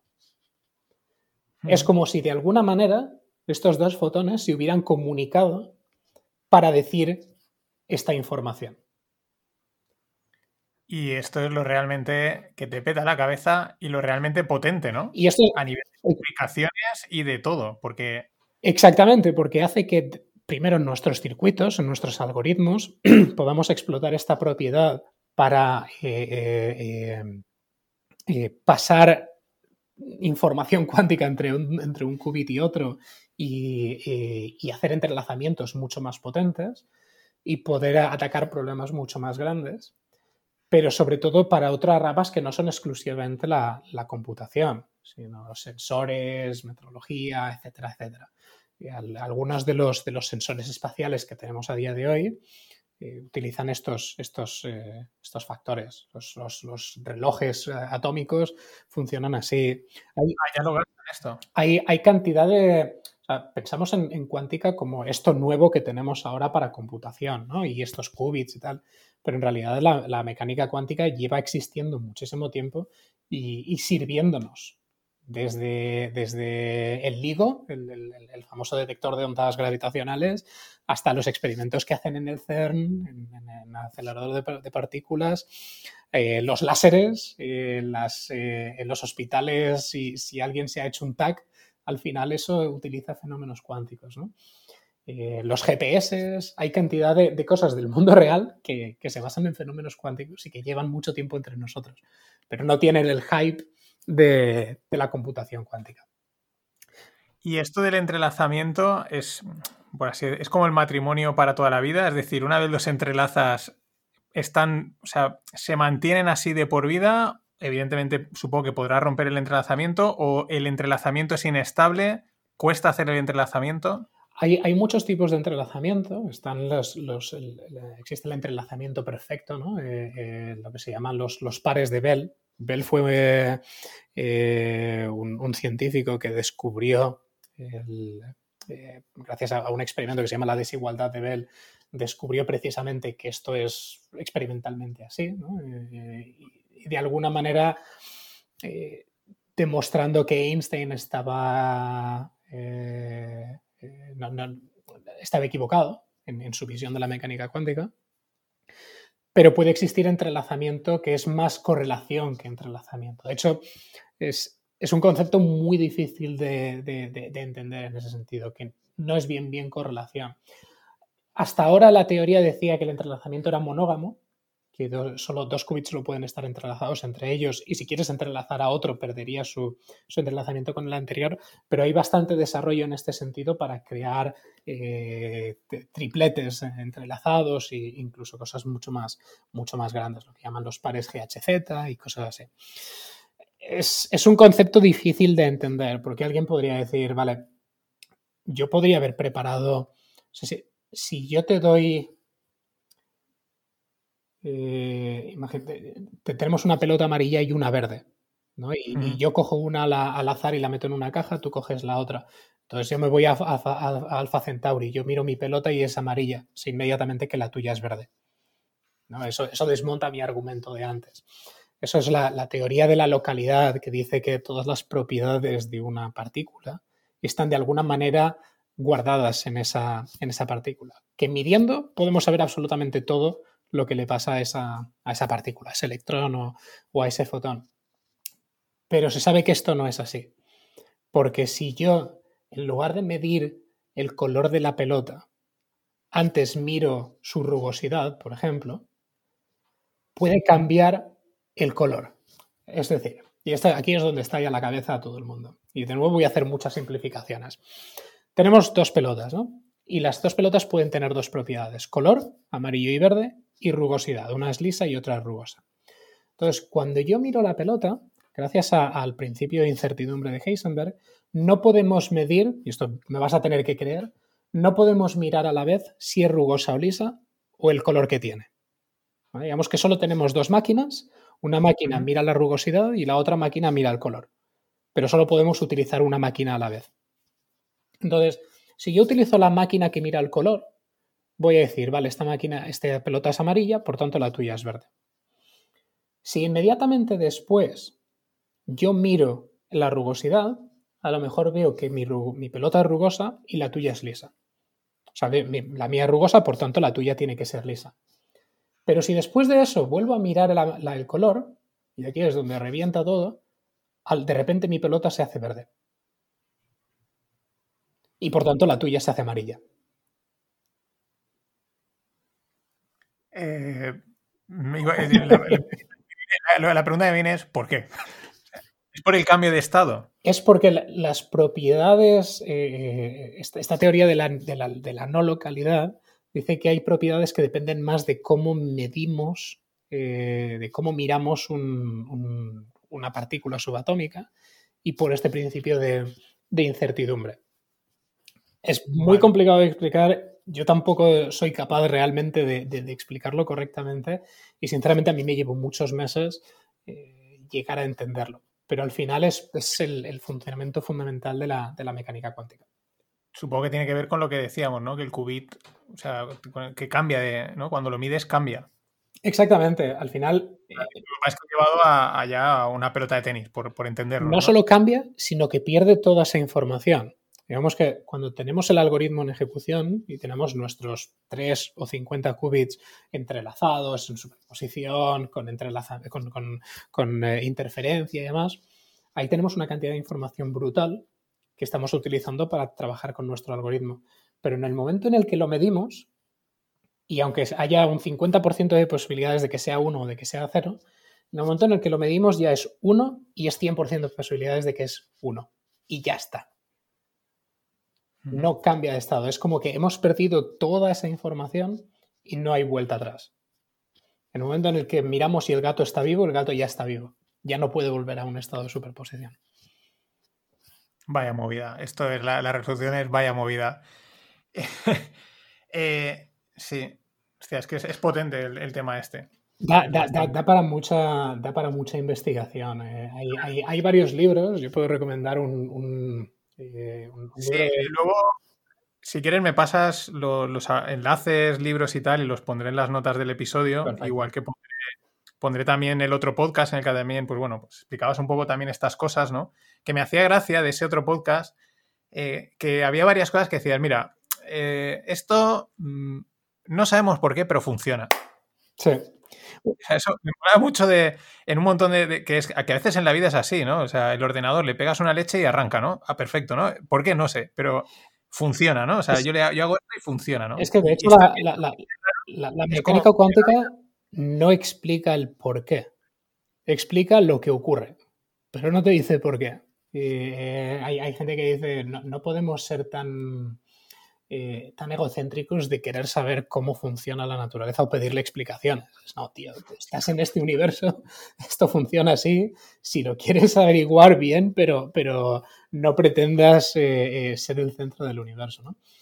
Es una de las razones por las que, es que durante muchísimo tiempo en, los estudios de física se enseñaba la mecánica cuántica en plan, haz las, haz las ecuaciones y calla, no hagas preguntas porque era incómodo. Es, claro, todos estos conceptos que estoy diciendo a todo el mundo le estalla la cabeza. Richard Feynman, que era, se puede considerar un poco el padre o, la madre o el tío de la, de la computación cuántica, eh, premio Nobel por, por Quantum Electrodynamics, él decía que si crees que has entendido la mecánica cuántica, no has entendido nada. Y era una, seguramente una de las mentes más brillantes del siglo pasado. Lo que mola es que al final eh, es una cosa que hemos visto súper rara, súper compleja, pero esta o sea, esto último que hemos comentado es como muy de la vida. Hay veces en la vida que es como, mira, esto es así, no le des más vueltas. O sea, estas cosas pasan, no, no, no, intentes buscarle tres pies al gato y estas cosas, ¿no? Y, y, ahí es, es, lo mismo en ese sentido. Es, es, es, muy raro y tenemos que vivir con ello, pero sabemos que funciona, ¿no? Desde, desde el experimento de la doble rendija hasta los qubits que podemos desarrollar a día de hoy. Son las pruebas experimentales de que la mecánica cuántica está ahí, a pesar de que a día de hoy todavía no haya una manera clara de juntar las dos grandes teorías, ¿no? la, eh, teoría de, la mecánica cuántica y la teoría universal y, demás, y el, sistema, el, sistema estándar, junto con las teorías de la relatividad de Einstein que a día de hoy son, están ahí las dos, las dos están comprobadas experimentalmente, funcionan, pero no son compatibles. Habíamos hablado al principio de la incertidumbre, ¿no? Que no tenemos los españoles y, hemos acabado en la incertidumbre, ¿no? al final aquí hay, una cantidad de incertidumbre enorme. Estamos ya, vamos, eh, queda un poquito porque Sergio, evidentemente, ya nos ha dado mucho tiempo, nos ha explicado muchas cosas te hago dos preguntas ahora que suelo hacer, pero te hago una última pregunta así un poco más del tema este cuántico. Es decir, con la potencia de un ordenador cuántico, o con esta historia, eh, ya no entro si hay supremacía o no, hablamos. El, mítico refrán de el aleteo de una mariposa en un lado del mundo genera un huracán en el otro, ¿sería predecible? ¿Sería calculable? Qué, pregunta más, más complicada. la, teoría del caos es al final se basa en precisamente en, modelos estocásticos también, ¿no? Creo que se podría ser parcialmente predecible si solo si fuéramos capaces de mapear todos los parámetros de entrada. Y eso es un problema totalmente distinto, mucho más complejo. Mm, vale. ¿Y tú crees, vale, mira, es que se me acaba de ocurrir otra. ¿Tú crees que si llegásemos a ese nivel rollo súper tecnológico de ordenadores cuánticos en casa, eh, ¿las impresoras funcionarían ya de una maldita vez bien? Seguro que no. Las, impresoras, los proyectores y los vídeos en las presentaciones. ¿Eso funcionaría o seguirá siendo un maldito desastre? Da igual cómo funcionaremos, siempre entraremos a una videoconferencia preguntando, ¿se me oye? ¿Me oyes bien? No, estás en mute. Eso será, creo que será universal. La impresora no tira papel, tal, esas cosas, ¿no? Sí. Eh, nada, antes de cerrar, las dos preguntas ahora ya fuera de tal. Antes que nada, también muchas gracias por este tiempo, Sergio. Y tengo las dos preguntas, ya son fuera de este eso, eh, del, rollo cuántico, o no, porque hemos quedado que aquí las cosas son sí o no, o pueden ser. Eh, dime un sitio donde te gusta ir a desconectar. Un sitio donde digas, mira, yo voy allí y, soy feliz. No, necesito que haya nadie o que pase nada. Mm, no tengo un sitio concreto pasar tiempo con, mi familia, con mis hijas, en cualquier lugar ya me ayuda a desconectar. Eh, o viajar a cualquier sitio. Claro, ahora estoy con los dientes largos, pero todo lo que sea meterme en un avión y ir a otro sitio ya es al, al nómada digital, ¿no? Eso me ayuda a desconectar. Muy bueno. Y la segunda es un restaurante, con la misma idea, un restaurante, un lugar donde ir a comer, ir a cenar, mm, que simplemente te guste ir, que te mole. Puede ser recomendación o decir, mira, es que a mí este sitio me gusta. Donde sea del mundo también, ¿eh? ¿Qué, qué dilema más grande. Bueno, para mí siempre ha sido un clásico la parrilla de San Lorenzo de Valladolid, donde comer de la mejor carne de, de España seguramente, aunque hace muchos años que no, que no voy. Pero es que como en casa no se come en ningún sitio. Mm, ¿Eres cocinero? No, mi mujer es la mejor cocinera del planeta. Yo soy, yo soy co- como decía antes, me- mediocre en demasiadas cosas. Bueno, pero, pero vamos tirando, ¿no? Que se suele decir, ¿no? Puedo, puedo- puedo sobrevivir a duras penas y, y si no, siempre podemos pedir comida a domicilio. Qué bueno. Entonces, la- vale, la parrilla de San Lorenzo. Vale, perfecto. Pues eh, nada, Sergio, oye, eh, ha sido un placer. Muchas gracias por, A ti por invitarme. por todo este tiempo, por todo lo que nos has explicado. Eh, supongo que igual más adelante, eh, igual te vuelvo a reclamar para el cómo vamos, cómo, cómo está esto avanzando. Claro que sí. Es- espero no, no haber creado más dudas porque es, es- son complejos, eh, conceptos complejos y, y- y sobre todo sin una pizarra detrás o sin una presentación que, que ayude a, a ilustrar un poco es, se hace difícil. Pero bueno, espero que haya, que haya servido para que más gente coja interés y, o incluso tenga idea de meterse en este sector.